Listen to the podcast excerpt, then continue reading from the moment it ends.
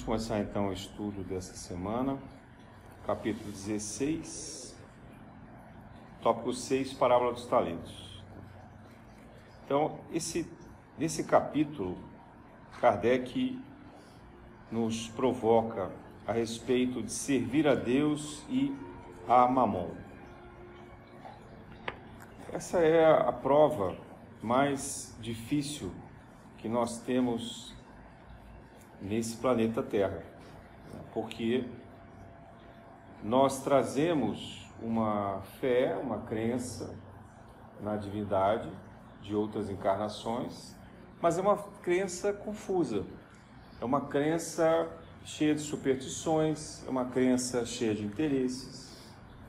Quando a gente faz orações, por exemplo, a gente sempre dirige um pedido para Deus, o que é uma contradição, porque na oração do Pai Nosso a gente começa dizendo: Seja feita a tua vontade, e aí a gente emenda um pedido. Né? Então eu preciso de uma cura, eu preciso de uma intercessão, eu quero um bem, eu quero uma promoção, eu quero um relacionamento e assim por diante. Pelos filhos, pelos parentes, para si mesmo, o que for. Né? Então isso é uma relação de confusão com a fé. Não é nem uma fé raciocinada, nem uma fé esclarecida, mas é uma fé. É uma fé que nós trazemos. É uma fé que é arraigada. E é por isso também que quando a gente começa a compreender a dimensão dessa fé, a gente passa a ver as engrenagens de justificativas das chamadas guerras santas e das disputas religiosas que até hoje existem no planeta. E por que nós temos tantas religiões? E porque cada uma dessas religiões apresenta inúmeros rituais, inúmeros dogmas, né, que ah, as pessoas que se cercam dessas religiões então não conseguem explicar, mas acabam se colocando numa condição em que esses segredos sustentam e amedrontam os seguidores ao mesmo tempo. Então, Kardec, ele nos provoca essa crença em Deus como a força criadora inaugural. Né? Ele diz isso. Deus é o princípio inicial, é a força motriz. Eu gosto muito da definição de uma das dos espíritos, das entidades que sempre trabalharam aqui na casa, que era Mohan, uma entidade que veio do Egito e trabalhou com a Dona Paula por 60 anos e dizia: ele é energia, ele é a força, ele é a luz. Para mim, isso é uma definição perfeita da de Deus, da força criadora. Por quê? porque não tem personalidade associada. Deus não é uma pessoa, Deus não é humano. Deus não tem idade, não tem sexo, não tem forma definida. Se ele quiser, ele se apresenta com a forma que ele quiser, porque ele é o Criador. Mas ele não tem. É difícil para a gente aceitar isso. Né? Então a gente se engana. E quando a gente se engana, a gente acaba buscando imagens mais fáceis da gente tatear, da gente tocar, da gente se afeiçoar a ela. Por isso que no catolicismo, por exemplo, você tem os santos, as imagens dos santos. Né? Porque é mais fácil você ser devoto de um santo, São Francisco, ou até mesmo de Nossa Senhora, né? É, Santa Teresa d'Ávila e assim por diante. Né? Amanhã é dia de Nossa Senhora Aparecida. Mas não é a Nossa Senhora aquela Maria que veio encarnada de Sírios para receber Jesus e contribuir com a sua missão e que hoje trabalha numa egrégora de fraternidade, socorrendo os espíritos mais necessitados da terra. Não, a gente pensa em Nossa Senhora de Fátima, Nossa Senhora de Aparecida, Nossa Senhora de Guadalupe e tantas outras Nossas Senhoras que tem por aí. Porque a gente quer uma figura, uma imagem tocável, né? A gente quer algo palpável. Então, a Igreja Católica isso acontece dessa maneira, através das imagens. Mas nas outras religiões, e até mesmo nas, nos centros espíritas, na Umbanda ou no Candomblé, é, a gente se apega ao preto velho, ao caboclo, né, ao Exu e assim por diante. Ou se apega a Bezerra de Menezes, né? Então, no Espiritismo você tem os devotos de Bezerra de Menezes. É, ninguém faz nada sem pensar no Bezerra. É, você tem as pessoas que agora são devotos de Chico Xavier. Então, a gente vai criando essa devoção porque nós somos feito crianças que precisam de uma personificação humana, humanizada. A gente não consegue tratar Deus como um Criador que está dentro de nós. A força criadora, ela habita as leis da natureza.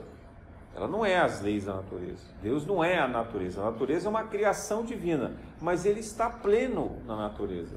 Né? O que a gente fala do fluido cósmico, Kardec fala disso, André Luiz fala sobre isso. O fluido cósmico, o, o hinduísmo trata disso como se fosse assim, o pensamento de Deus. Acho linda essa imagem, né? Você pensar que Deus está lá, Ele, o Criador, pensando no mundo, no universo. E nós estamos nesse pensamento, como se esse pensamento fosse um oceano e nós fôssemos os peixes nadando nesse oceano. Né? Então, o oceano não tem uma forma específica. O oceano é que nem a água, é maleável, né? de todas as maneiras. O oceano é o quente, é o frio, é o movimento, né? é a intensidade, é a clareza, é a escuridão. Então, Deus é isso, quer dizer, e essa, essa imagem do ismo é muito bonita, porque quando a gente fala em fluido cósmico, às vezes a gente pensa ah, no espaço sideral. E o espaço sideral é vazio, ele não tem nada.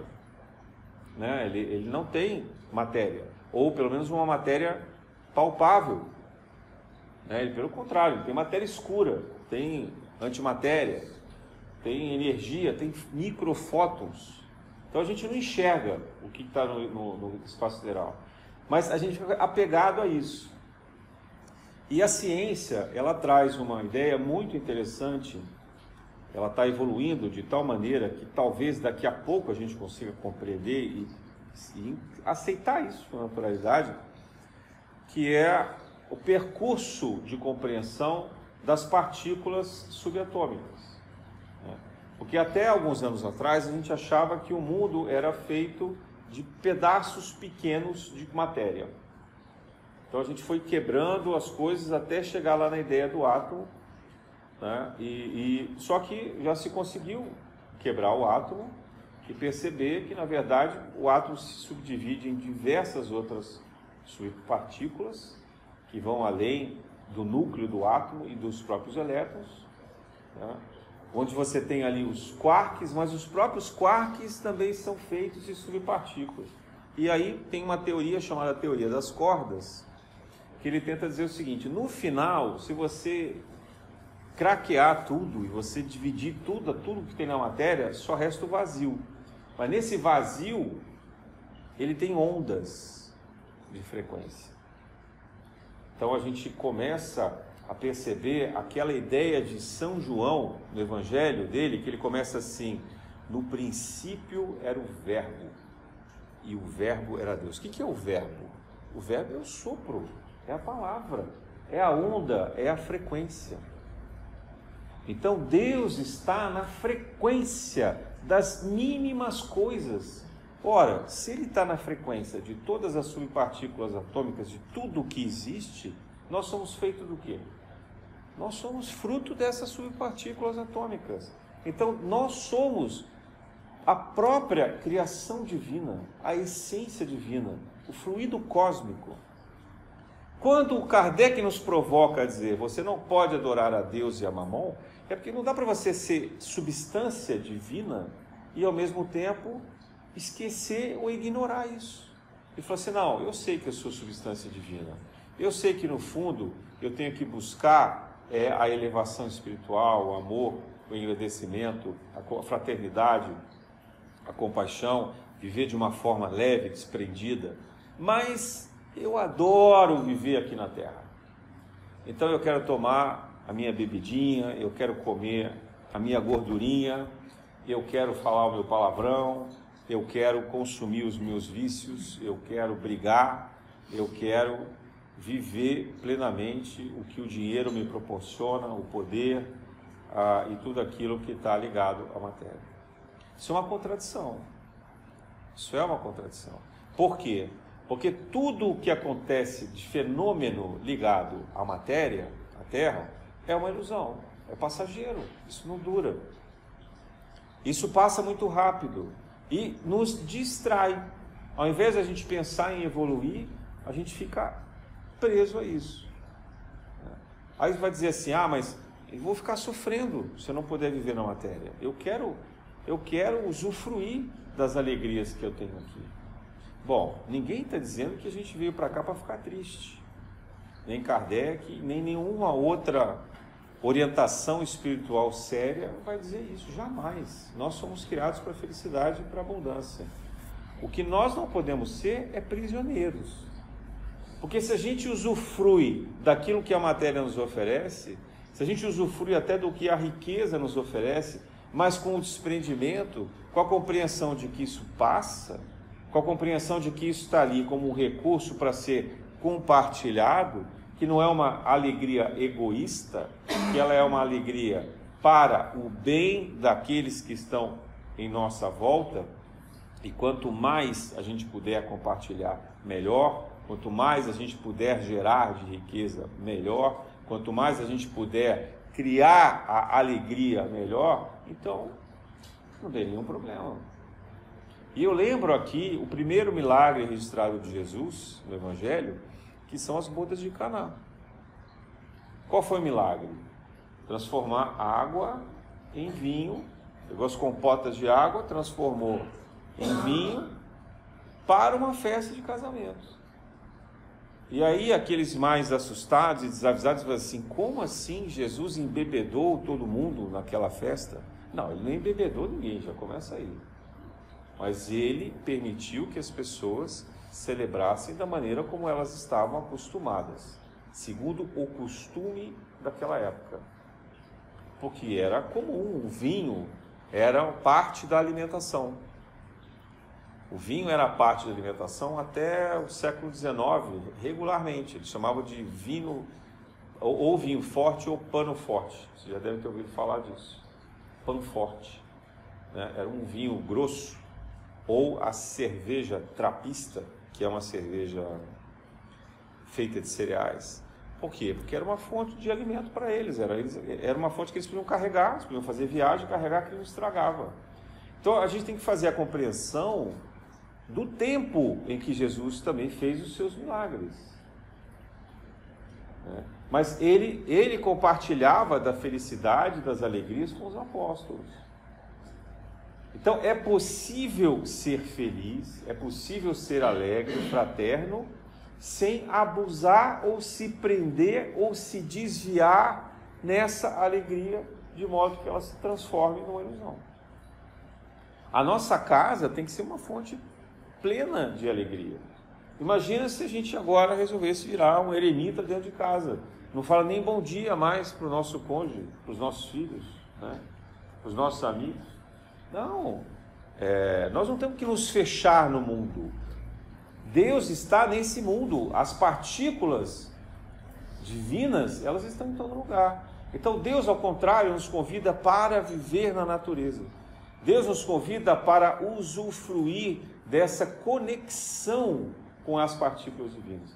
Quanto mais a gente estiver associado à natureza, aos animais, às plantas, aos minerais, quando eu falo minerais, principalmente as águas, a, as pedras, né? se a gente puder ir aos locais, Rio de Janeiro é uma cidade tão maravilhosa, tão rica de tanta pedra, tudo bem que tem muito granito, mas são pedras incríveis, maravilhosas, com muita luz, né?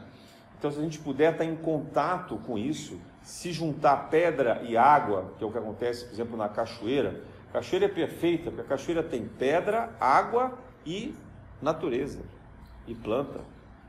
Então você junta os elementos dos três reinos, né? E você tem os animais que habitam ali no entorno. Então é uma, uma energia maravilhosa, uma energia pura. Então, servir a Deus e a Mamon não é sobre adorar estátuas ou imagens. É isso também, mas é de uma forma muito mais profunda a relação que nós temos com a nossa matéria. Então, esse é o capítulo, para a gente poder se sintonizar. É sobre isso que Kardec está falando. E aí, Kardec, ele diz assim: para aqueles que já estão despertos e começam a ganhar consciência sobre os dons ou os talentos ou os carismas, como dizem algumas igrejas católicas, evangélicas, ou a mediunidade, como dizemos nós no Espiritismo. Né? Então, nós começamos a ganhar consciência dessas particularidades que vão além dos cinco sentidos normais, para quê? Para que em algum momento a gente possa prestar contas. Então, no momento que nós estamos aqui da transição planetária, né, a gente precisa entender o seguinte: a mediunidade, ela é um talento, é o talento que está lá no Evangelho, são os talentos que estão lá. Os talentos, eles não estão falando sobre a inteligência, a sabedoria, isso, isso também. Mas isso qualquer pessoa pode ter, qualquer pessoa estudar, ela vai ter. Qualquer habilidade normal, né, que, desde que você tenha vindo pleno das suas condições físicas e mentais, você pode estudar e desenvolver essas características que são fisiológicas, são psíquicas, dentro de um patamar de normalidade, do, do, instante, do instante ou do estágio de evolução que nós seres humanos temos, principalmente aqueles que têm uma família é, com recursos e condições de estudar e assim por diante. Então, isso está dentro da condição de normalidade. Porém, a mediunidade é um acréscimo. Não um acréscimo pelo mérito daquele que tem a mediunidade. A, mediunidade ostensiva, aquela que, que é, se diferencia do comportamento e dos sentidos normais, comuns. Né? Essa mediunidade, na fase de transição planetária, ela é associada a responsabilidade, as dívidas que nós temos e as missões que nós viemos cumprir. Então, a parábola dos talentos de Jesus é uma forma de nos chamar, de nos convocar ao trabalho mediúnico. E se nós viemos compromissados com o trabalho mediúnico, como que nós podemos não trabalhar mediunicamente? Então veja, se de um lado já é um problema a gente ficar ligado à ideia de mamon, que é a ideia da matéria, quando a gente se desconecta do talento adicional que a gente recebeu, que é mediunidade, e não usa a mediunidade para o desenvolvimento pessoal e para a caridade, então qual será a nossa função na Terra? A nossa encarnação está completamente desviada de sentido. E nós temos dons mediúnicos, características, particularidades mediúnicas de muitas e muitas encarnações. Nós todos aqui já fizemos parte de todas as religiões. Tem muitos que já foram padres, freiras, padre e freira é o que mais tem aqui. Já fomos bruxas, magos, né? Desde Atlântida, imagina, Egito, Atlântida, Babilônia, olha isso, quanto Quantos de nós já não morremos queimados na Idade Média, Inquisição, ou queimamos outros na Inquisição? Porque pensa, não pensa assim que, ah, coitadinho, eu fui queimado na Inquisição. Não, porque na encarnação anterior você estava do outro lado, do clero, mandando queimar. Então não é assim não. Ninguém foi queimado ali porque era coitadinho. Né? Quem foi queimado é porque antes andou queimando outras pessoas também. Então, ali é uma relação de causa e efeito. Tá? Que eu vejo muita gente falar assim, não, porque eu fui queimado na Inquisição.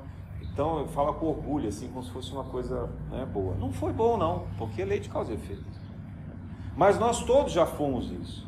A gente tem aqui na Terra centenas de encarnações. E se não são na Terra, tá bom. Ah, eu vim há pouco tempo de outro orbe. Ok. Lá no outro orbe você já foi um monte de outras coisas. Então, os fenômenos mediúnicos, eles nos acompanham pelo estágio que a gente está com certeza mais de 50, 100 encarnações. Quer dizer, no momento em que a gente atinge o estado hominal, que a gente deixou de ser um animal irracional e a gente passa a adquirir a noção de si mesmo, a percepção de si, portanto, o livre-arbítrio, com isso começam a se manifestar os fenômenos mediúnicos. Nos povos primitivos, como eram os fenômenos mediúnicos mais conhecidos? Era o xamanismo, não é isso? A gente não vê xamanismo nas tribos indígenas, nas tribos dos aborígenes, né, no, nos povos, nos homens das cavernas, é só ir lá ver as pinturas nas cavernas, as pinturas rupestres. Tem lá todo tipo de atividade mediúnica: fogueira, as danças, as rezas, os sacrifícios e assim por diante. Como a Terra já teve diferentes vibrações, diferentes estados de consciência, nós já soubemos manipular a magia, tanto a magia branca quanto a magia negra fizemos pactos, sacrifícios. A nossa trajetória é de uma vida intensa, voltada à manifestação e à manipulação da energia. Nós somos espíritos rebeldes, nós não estamos na Terra porque nós vamos fazer passeio. Nós estamos aqui porque a gente resolveu ser curioso, resolveu testar tudo que não podia. Enquanto todo mundo estava indo, não, tá, isso aqui não faz bem, tá, eu vou seguir o que é bom então. A gente diz, não, pera, deixa eu ver esse negocinho aqui. Aí vamos lá e vamos testar aquele negocinho. Só que esse negocinho abriu uma cratera de karmas. E a gente ia mergulhando, mergulhando, mergulhando, até que chegou um determinado momento, a gente não conseguiu mais sustentar. Foram inúmeras e inúmeras encarnações de dívidas, de sofrimento, de dor, de guerras. Quantas guerras nós vivemos no planeta Terra? Só olhar os últimos 5 mil anos. Né? O primeiro, os primeiros registros que a gente tem de textos é, são relacionados a guerras. Estão, é, é, engraçado porque lá na Suméria, os primeiros primeiras anotações daquelas tabuletas falam de propriedades. É alguém fazer um contador fazendo cálculo para poder dizer quem era dono do que para garantir a transferência de propriedade. Então, olha, já estava pensando no dinheiro, já estava pensando em garantir o que era seu, quem era dono do quê? Lá na Suméria. Lá, olha lá, sei lá quantos mil anos atrás. Né? Isso vai passando para todos os outros povos, mas os registros estão sempre associados às armas, às guerras. Quando a gente pensa na descoberta do fogo, a gente fala assim, ai, poxa, coitadinhos daqueles homens das cavernas, deviam passar frio, né? Descobriram o fogo, finalmente eles estão lá se aquecendo, estão podendo comer a carne assada e etc. Não, o fogo foi uma revolução para fazer as armas, porque eles puderam derreter as, os minérios. E dali fizeram, antes eles faziam as pedras lascadas para fazer as suas lanças, fazer as suas flechas, eles começam a fazer os seus armamentos. O primeiro utensílio que o homem pensa é a arma. Imagina, ele está lá exilado, de capela, de outros orbes, desesperado, três mil anos sem arma. Disse assim: Eu não posso ficar lutando com esses animais ferozes. Eu estou morrendo. Quantas encarnações eu vivo aqui? Cinco anos. Nasço, morro, morro de novo. É atacado por um bicho desse, daquele, etc. e tal. Quando ele descobre o fogo, já vem no seu inconsciente a ideia de que ele precisa construir uma arma. Então, olha, olha a maneira como nós estamos aprisionados à matéria, à, à sobrevivência ao poder, à ganância, à conquista material. Chega, né? Chega. Chega. Então, assim, dessa última etapa, dessa última raça, da quinta raça que a gente está falando aqui, são seis mil anos. Seis mil anos. Já deu. Fora os outros 15, 30 mil, mil anos, que eu não sei, é difícil a gente imaginar quanto tempo a gente está aprisionado, porque depende da evolução individual. Né? Mas se a gente contar duas que a gente sabe, que é o exílio de Capela mais o exílio de Sírios, cada uma com 7 mil anos já dá 14, mais 6 mil anos aqui, 20 mil anos. Tá bom para vocês? 20 mil anos? 20 mil anos nessa, nesse erro contínuo de ganância, guerra, é, posse, propriedade, dinheiro, vícios, né? exageros. Então é isso que a gente tem para hoje.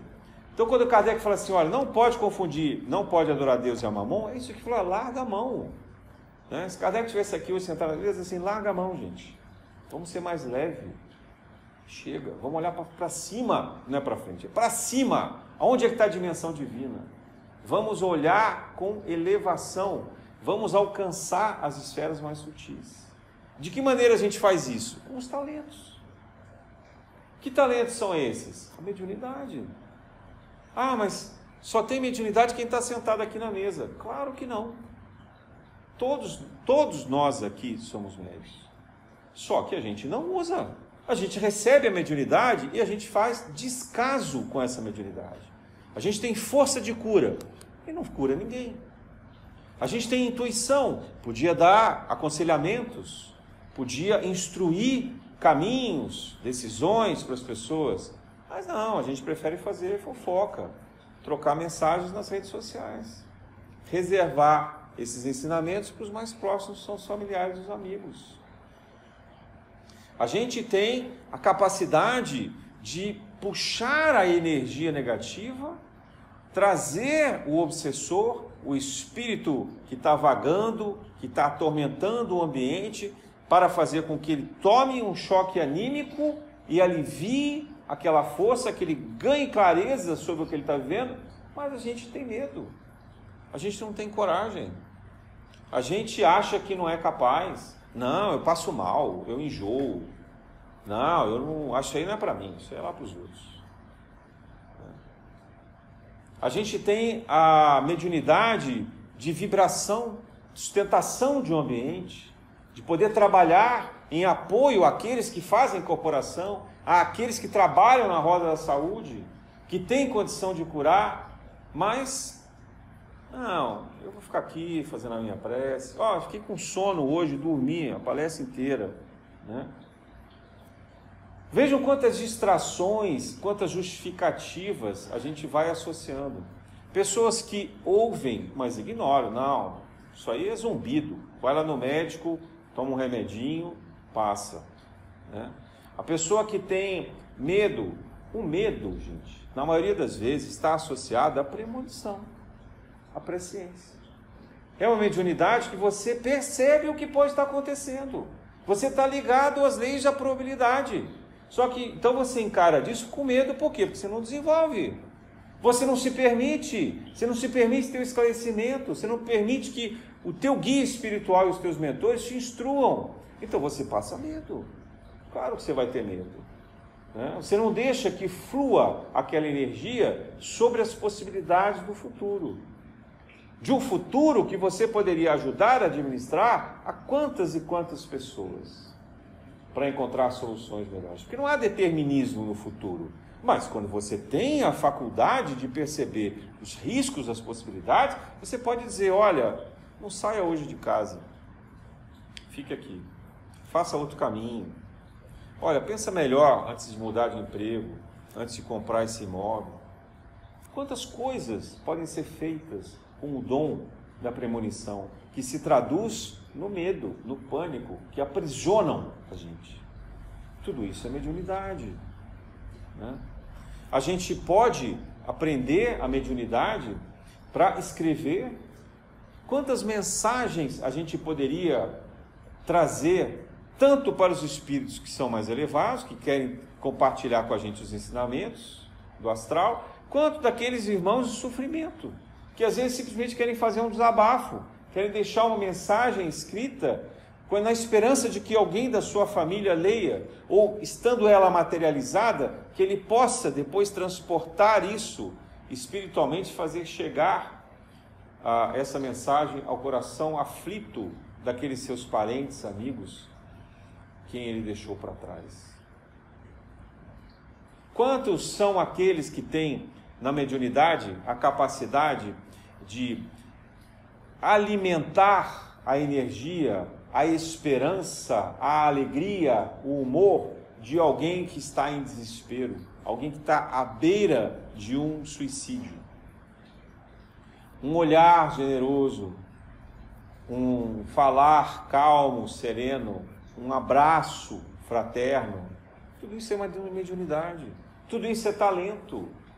Mas nós agimos como aquele último servo que enterra o talento.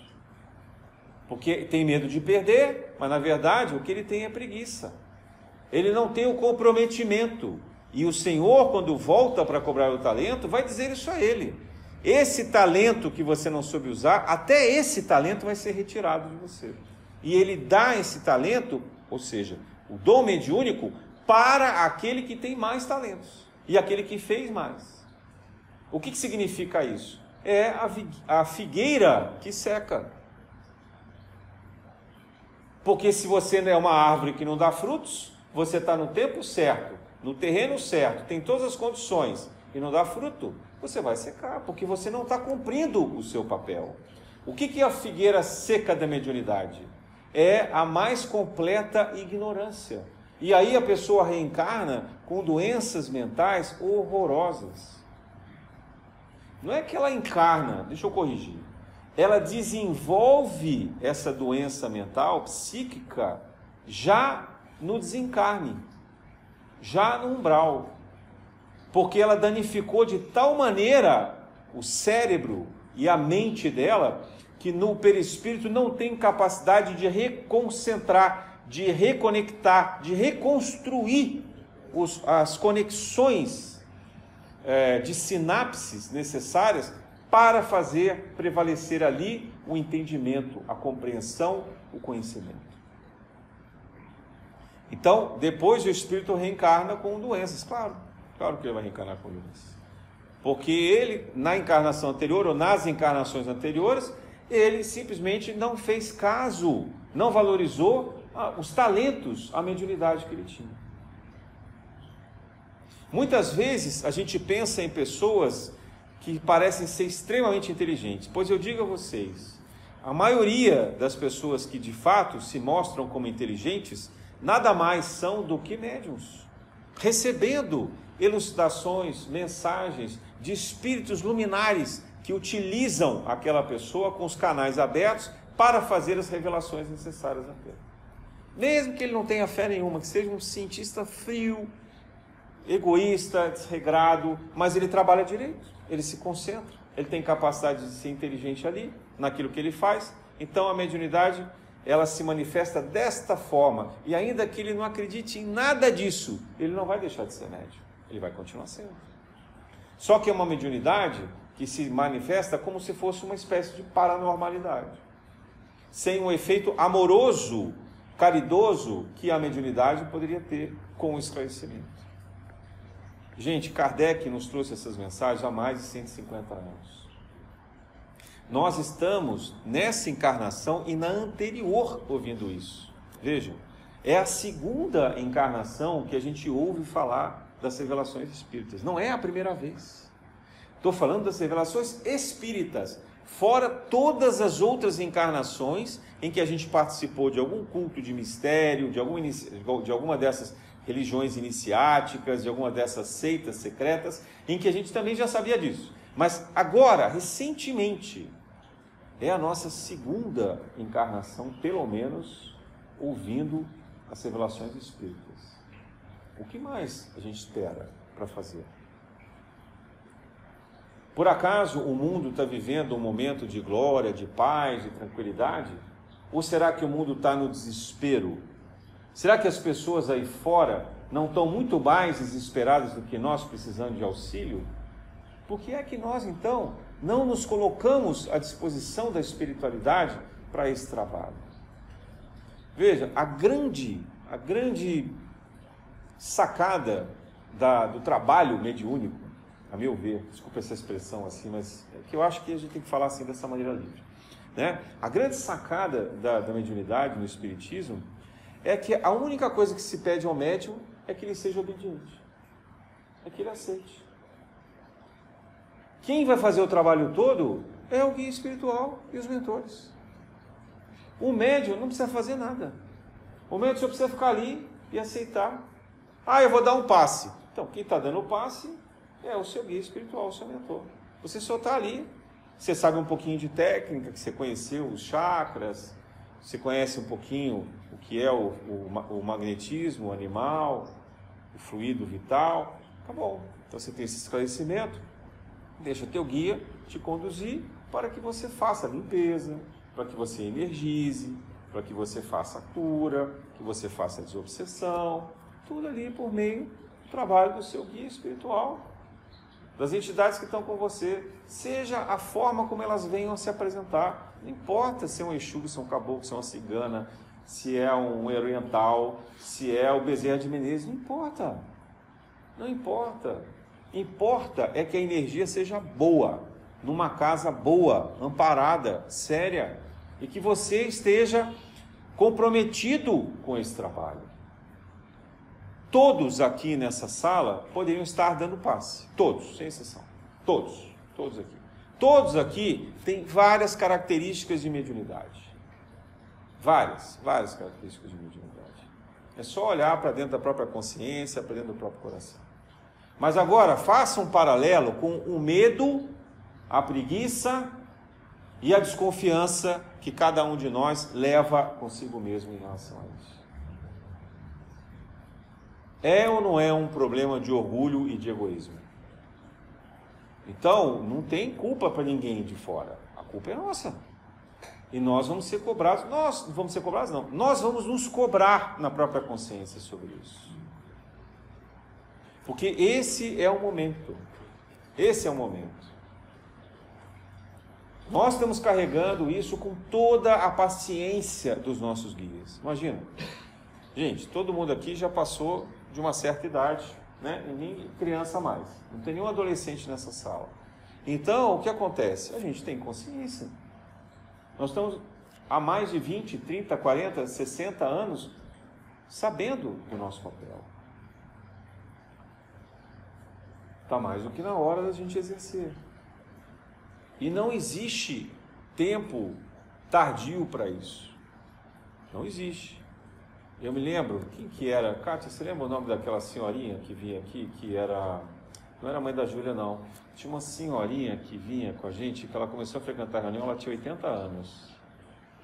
E aí um dia ela perguntou assim para dona Paula: Ah, mas eu já sou muito idosa, então aí me falando que eu tenho mediunidade, que eu tenho que trabalhar. E aí, obviamente, imagina, a dona Paula já tinha 95 anos na cidade. Né? Ela falou assim: Você ainda é jovem. É. Então imagina, por quê? Porque não tem idade para isso. Você lembra disso? Eu não lembro o nome dela. Que era uma senhorinha. Então, ela era, era a mãe de um, de um médium também que trabalhava. E vinha, vinha, e ela tinha uma idade muito boa. Então, é, o que, que a gente percebe? que nós estamos sendo chamados. E, e, nesse momento da pandemia, mais ainda, quantas são as mensagens que a gente tem recebido convocando os médicos para o trabalho? Gente, não vai demorar para ter algum evento, um fenômeno, um cataclismo, alguma condição. Não precisa ser evidente, não precisa ser nada, é só ler jornal, só acompanhar um pouco. Então só, o mundo está caminhando. Quem estudou, quem estudou os fenômenos dos últimos dois séculos, vai perceber que a gente está num momento muito delicado planetário, um momento político, econômico delicado. E isso provoca reações. Nós estamos, nós precisando equilibrar o planeta para que isso não desenvolva uma carga negativa tal que se transforme numa guerra. Numa guerra que vai atrasar a nossa evolução em 700, 800 mil anos. Mas não é a nossa ação não pode ser pelo medo da guerra. A nossa ação tem que ser pela nossa convicção. Porque cada um de nós que desperta, cada um de nós que trabalha, cada um de nós que se abre efetivamente para a espiritualidade, é uma luz que se acende. E são inúmeras sombras que se anulam. Porque é só você pegar uma vela, acender no seu quarto e você vai ver o efeito que isso dá. Né? Então, uma, uma, uma vela acesa no seu quarto, ela consegue iluminar o quarto inteiro de sombra. Então, cada um de nós que desperta para os talentos, para a mediunidade, é uma chama de amor e caridade, de esclarecimento que se acende no planeta. E a missão do Brasil é uma missão de esclarecimento. As pessoas não pensam nisso, ah, o coração do mundo é a pátria do Evangelho. Gente, o que é pátria do Evangelho se não esclarecimento? É só ler o Espiritismo. Amai-vos e instruí-vos. Pátria do Evangelho é o esclarecimento. A gente nunca vai ser pátria do Evangelho se a gente não tiver primeiro esclarecido. E o que é o esclarecimento? Esclarecimento é dizer assim: tá bom, eu vou trabalhar, eu vou ganhar dinheiro, eu vou fazer o que tiver que fazer, dai a César o que é de César. Mas o amor divino é sagrado, amar a Deus sobre todas as coisas. A espiritualidade não pode estar na minha última parte da lista de obrigações e afazeres que eu tenho todos os dias. A espiritualidade tem que ser respirada. Não é aquele momento das seis horas em que eu convoco lá todo mundo, ah, agora nós vamos fazer a prece. Não. É você estar em prece. É você viver em prece. É você deixar que o seu guia, os seus mentores, falem com você durante o dia. Agora, parece que Kardec inventou essa história. Quem já falava isso há 2.500 anos era Sócrates. E antes dele, vários outros espíritos luminares já falavam. O Sócrates dizia que ser feliz é ter um bom daimon, um bom gênio. É você se abrir para que o espírito que te acompanha te ilumine nas decisões que você tem que tomar. Que ele te esclareça. Ora, aquele que foi considerado o homem mais inteligente, o mais sábio da Terra, diz isso. Né? Então, é, é simples. A gente aqui complica. Então, vamos esquecer essa ideia de talento, de que são aquelas capacidades que a, a ciência consegue mensurar né, ou a medicina, ou a psicologia, ou a matemática, que vão dizer que as pessoas que são muito sábias, muito inteligentes, muito capazes disso ou daquilo, cheias de habilidades de fazer isso aquilo, de ter sucesso na vida. Os talentos que Jesus está se referindo não tem nada a ver com isso. Imagina se Jesus estava preocupado com isso. Ora, ele sabia, por exemplo, que os fariseus e os sacerdotes eram extremamente astutos. Ele não disse isso no Evangelho? Né? Chamou do quê? Sepulcros caiados. Ele sabia que eles eram inteligentes. Eles usavam a, a sabedoria deles, a ignorância, sabedoria não, a inteligência dele, a astúcia, para enganar as pessoas. Mas de que adianta ser inteligente se o objetivo que você tem é apenas de salvaguardar a si mesmo? Saindo enganando todo mundo. Né? Como é que você pode fazer isso? Nós estávamos no café ontem o café lá da população de rua, e alguém comentou assim: Eu ouvi de um, de um morador de rua dizendo que ele gostava de roubar documento, porque aí ele fazia empréstimo no nome daquela pessoa. Você ouviu isso, Gabriela? Alguém falou isso? Você viu? É, roubava lá o documento porque aí ele fazia empréstimo com aquilo e ele nunca ficava sem dinheiro. Veja o estado de ignorância. Não é maldade isso, gente. É ignorância. Porque a pessoa que não percebe o que ele está fazendo em cadeia, porque ele está gerando uma dívida para outro. Claro que a lei de causa e efeito compensa isso, porque só Deus sabe fazer essa matemática de compensações. Mas é uma ignorância completa dessa pessoa. Dele pensar que isso é um bem disponível. Ele rouba um documento, uma identidade do CPF, vai lá e faz um empréstimo no nome dessa pessoa, como se fosse ele. E deixa a dívida para trás. Né? Agora, eu estou falando de um pobre coitado, morador de rua, ignorante, que não estudou, etc. E tal. Vocês acham mesmo que nos bancos, nas financeiras, nas empresas que trabalham, as pessoas que trabalham com criptomoeda, bolsa de valores, investimentos, eles estão fazendo isso tudo para ganhar dinheiro sem tirar vantagem de ninguém que não entende absolutamente nada disso? E essas pessoas são extremamente estudadas, são extremamente inteligentes. Vocês não acham que as empresas que controlam os produtos, as informações, estão tirando vantagem das ignorâncias dos consumidores ou dos concorrentes? Só nós quisermos ser ingênuos. Né? Então, a astúcia é um mal que assola a humanidade há milênios. Isso não tem nada a ver com talento. Astúcia não é talento. Astúcia é exatamente o oposto do talento. Porque ela é um, um, uma, uma coisa que gera obliquidade, que bloqueia a mediunidade, que bloqueia o esclarecimento, a percepção do bem que precisa ser feito. Se nós não tivermos abertos a esse esclarecimento, a gente vai continuar sendo astuto sem nem perceber que a gente tem astúcia. Né? Outro dia me falaram assim: olha, toma cuidado, que quando você sair do Uber, pede para encerrar a corrida. Quem me falou isso foi um, um motorista do Uber. Eu falei, mas por quê? Porque ele falou assim: não, porque tem muito motorista que ele deixa você e continua rodando. E teve um cara desse que foi parar em Caxias. E aí a conta que ia ser 12 reais custou 90.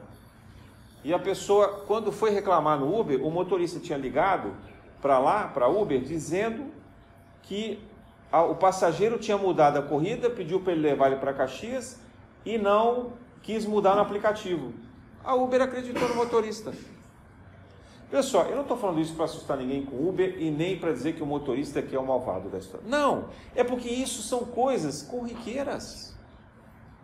São atitudes de astúcia que as pessoas consideram normais, que os políticos consideram normais, mas que todo mundo considera no dia a dia. Será que a gente, olhando bem dentro da nossa própria consciência, também não age com astúcia? No fundo, no fundo. Será que no fundo, no fundo, a gente não está articulando alguma coisa em proveito de nós mesmos sem que outras pessoas saibam o que a gente está fazendo? Quando a gente mente, quando a gente manipula, quando a gente escolhe a melhor parte, né? quando a gente omite informações, quando a gente se abstém de fazer o bem que a gente poderia fazer e quando a gente deixa de trabalhar com a própria atividade. Jesus conta a parábola dos talentos para os apóstolos, porque ele também estava chamando a atenção dos próprios apóstolos. Os apóstolos eram médiums, mas eles não queriam usar a mediunidade. Os pescadores queriam continuar ali, Jesus, olha, vamos ali pegar um barquinho agora, se diz aí onde estão os cardumes, que você sabe, fica mais fácil para a gente pescar, né? a gente traz a rede cheia, distribui para a família, faz ali uma ceia, todo mundo junto e tal. Você fala assim, olha, eu não vim para a terra para fazer isso. Né? Os que eram, os que mexiam com dinheiro, com não, vamos aqui conseguir uma arrecadação de dinheiro, gerar mais fundos, pedir doações de propriedade, etc. Porque aí a gente constrói um poderio de forças que a gente vai poder se opor aos romanos. Né? Ou é, outros já diziam assim, bem intencionados: Senhor, por que a gente não pode aqui concentrar todo o nosso esforço para sair por aí curando as doenças? Ou socorrendo os famintos, né, os pobres os miseráveis? E Jesus diz assim: é isso, mas é mais. Não é só isso. É viver no mundo. Não é você ter uma coisinha que você se apega e só faz aquilo. É você viver no mundo com a sua mediunidade, deixando que Deus te conduza. Quando a gente vai ler as cartas dos Atos dos Apóstolos, né? Tem uma passagem que eu gosto muito. Tem um determinado momento, Paulo, Paulo já estava angustiado e tal, não sabia o que ele ia fazer. Pedro também aconteceu a mesma coisa. Então eles recebem, eles veem Jesus. Né? Jesus falava com eles, acompanhou os apóstolos até o fim, aparecia para eles, né? se materializava. E aí está lá Paulo na prisão, não sei o que, Jesus chega lá e fala assim, calma Paulo, você está muito ansioso, está muito angustiado, daqui a pouco você vai para Roma. Daqui a pouco, demorou dois anos. Dois anos Paulo ficou preso. Paulo lá apanhando, passando fome, mas morra, né? Chão de terra com barro, água, barata, rato, né? Não é, não é, não é como é chama? Prisão limpinha. Sem sol, né? E ele agoniado, ia falando assim, oh, então, você falou que ia ser logo, quando é que vai ser? Ele falou, calma, Paulo, em breve, em breve. Né? Veja, qual era a prova de Paulo? A paciência, a resignação. Paulo tinha sido um perseguidor dos cristãos. Ele precisava purificar o seu coração. A missão de Paulo era aceitar com resignação esse propósito. Aquilo já era a missão dele. Roma era uma consequência que ele ia ter lá na frente. Mas Paulo estava pensando que a missão dele era Roma. Ah, não, eu vou para Roma, vou lá enfrentar os romanos, né? Será que no fundo também não era um pouco do orgulho e da vaidade ainda encostida ali em Paulo? É, ou em Pedro, o que quer que seja? Pô, e será que não é isso que a gente faz? Quando a gente fala assim, não, mediunidade, não, eu quero incorporar a Bezerra de Menezes, Eu quero fazer passes de cura que vão curar câncer, vão curar lepra, vão curar paralíticos, né? Ninguém fala para você assim, dá para curar gastrite? Ah, estou com mal-estar, uma dorzinha aqui de cabeça, tal. Não, gente, não, isso aí eu não sei curar. Isso aí eu não quero ser médico para isso. Veja a vaidade, como ela vai, sabe, enroscando a gente. Né? Às vezes, o trabalho da vaidade, ele começa numa casa espírita pelo trabalho invisível de cuidar da casa, de fazer a limpeza, de fazer a arrumação. Quantas vezes eu já disse isso? Graças a Deus nós temos trabalhadores maravilhosos que fazem isso sem que ninguém veja, sem que ninguém saiba. E que dá muito trabalho fazer isso. Né? Quem está cuidando disso agora, Marta, é isso, não é isso? Dá trabalho? Ou é fácil? Né? Cristiano fez isso quanto tempo sozinha?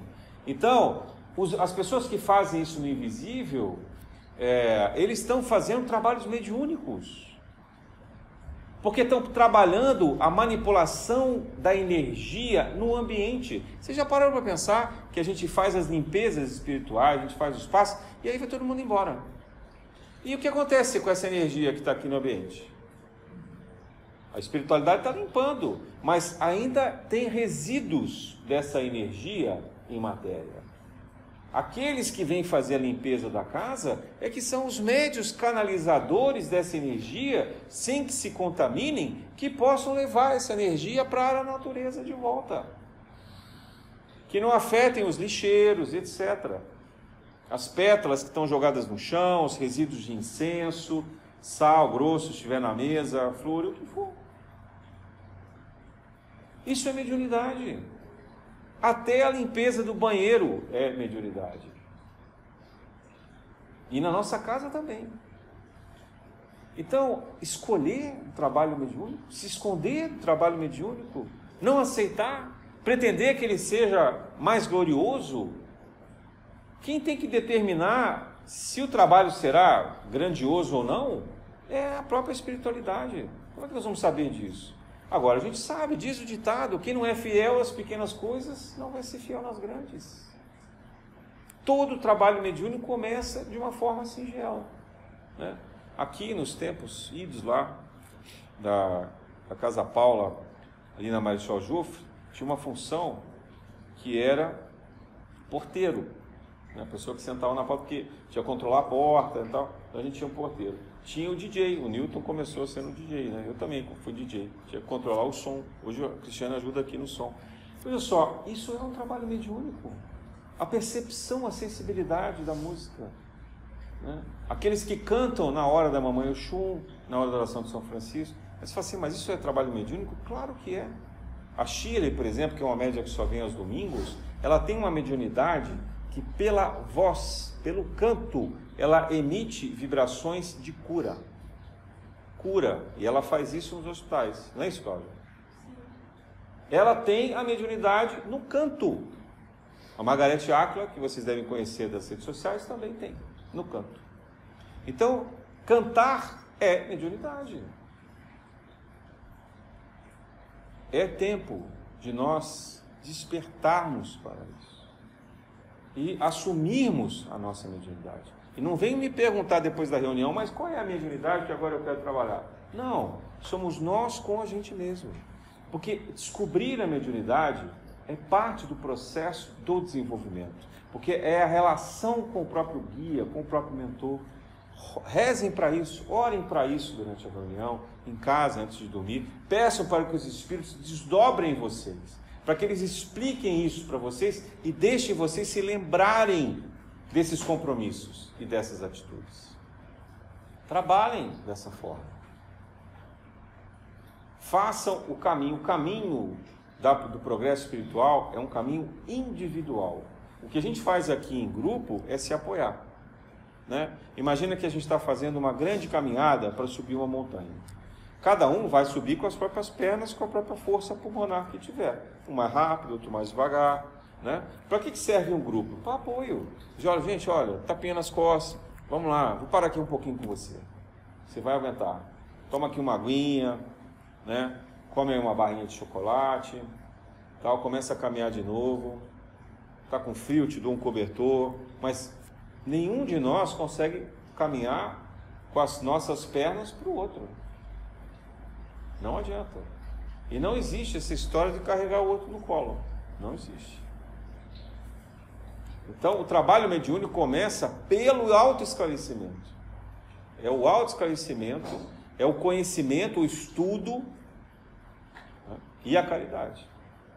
Se a gente não tiver esses três pilares, a gente não vai conseguir fazer um bom uso dessa oportunidade da nossa encarnação. E Jesus diz assim: Eu sou o caminho, portanto, quem não caminha não dá para ficar parado. Eu sou o caminho. Tem que caminhar. A mediunidade é fazer na prática. Caminhar é o caminho. A verdade, eu sou o caminho, a verdade. O que é a verdade? É o esclarecimento. Se ninguém procura o esclarecimento, o conhecimento, como que vai poder se salvar? Então, eu sou o caminho, a verdade e a vida. A vida é a fraternidade. Tudo na vida é a conexão, a conciliação, o encontro.